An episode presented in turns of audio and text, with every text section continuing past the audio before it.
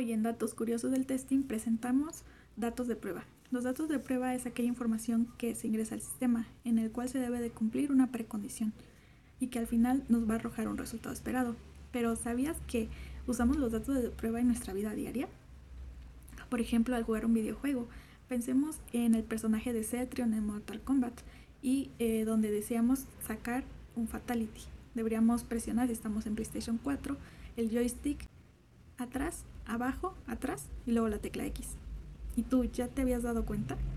Síguenos para más datos curiosos del mundo del testing, tu mundo.